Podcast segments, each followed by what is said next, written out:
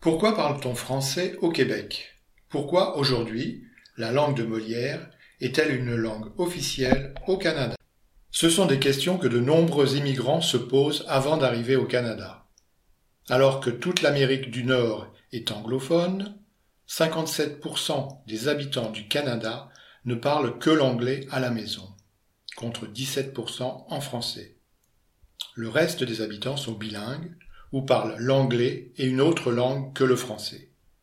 Alors pourquoi parle-t-on français au Québec? La réponse est à trouver dans les faits historiques. À la lecture de ce premier chapitre, tu auras un aperçu des principaux événements de l'histoire de la belle province, le Québec. C'est au XVIe siècle, comme toutes les principales puissances européennes de l'époque, la France cherche, elle aussi, une nouvelle route vers l'Asie. Constantinople était entre les mains des Turcs et la route vers l'Orient était bloquée par l'Empire ottoman. Jacques Cartier était un célèbre navigateur et explorateur malouin, fils de pêcheur, né en 1491 à Saint-Malo, un port au bord de l'océan Atlantique, c'est la raison pour laquelle le roi de France de l'époque, François Ier, demande à Jacques Cartier de mener à bien une expédition pour découvrir un nouveau passage vers l'Asie. Le 20 avril 1534, Jacques Cartier quitte le port de Saint-Malo avec seulement deux navires et soixante hommes à leur bord. Ils atteignent pour la première fois Terre-Neuve après seulement vingt jours de traversée. Le vendredi 24 juillet, ils mettent pied à terre à Gaspé, dans l'actuelle province du Québec. Ils y plantent une croix de trente pieds de haut, revendiquant ainsi la région au nom du roi de France. Un autre nom à retenir est celui de Samuel de Champlain, 1567-1635. Sans lui, le Québec n'aurait jamais vu le jour. Ce n'est pas pour rien qu'il est surnommé le père de la Nouvelle-France.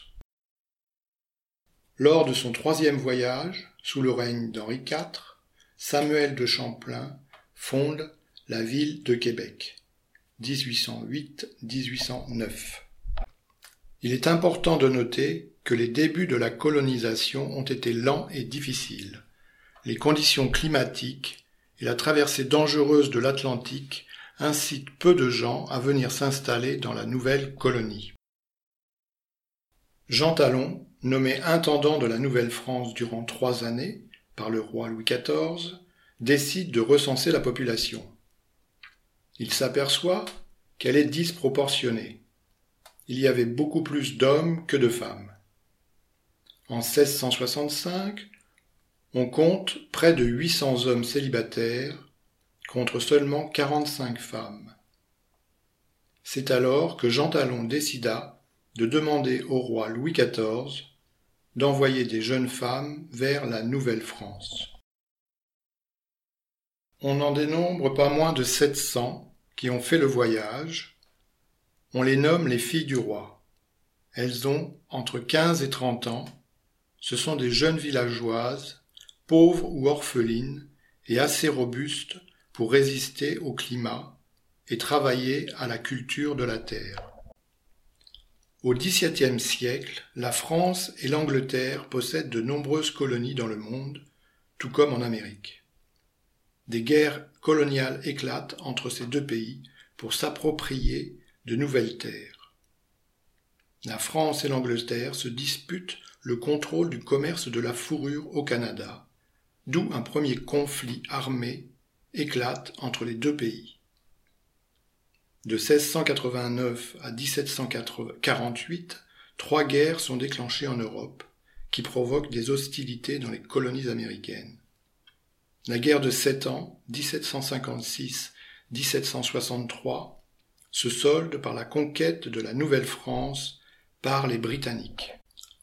Le siège de Québec, 1759 les troupes britanniques remontent le fleuve Saint-Laurent pour s'emparer des centres politiques et économiques de la Nouvelle-France. la ville de Québec et la ville de Montréal. La nuit du 13 septembre 1759 débute aux abords de la ville de Québec la bataille des plaines d'Abraham. Après quatre jours d'intenses combats, elle est remportée par les Britanniques. À la suite de cet événement, les Britanniques pourront conquérir tout le reste du Canada français.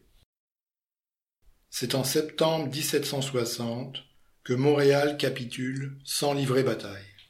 Cet événement marque la fin de la guerre de la conquête.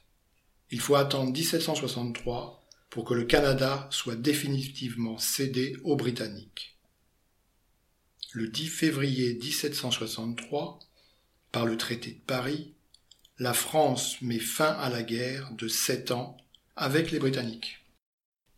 Fin de l'aventure française, mais non de la francophonie au Canada.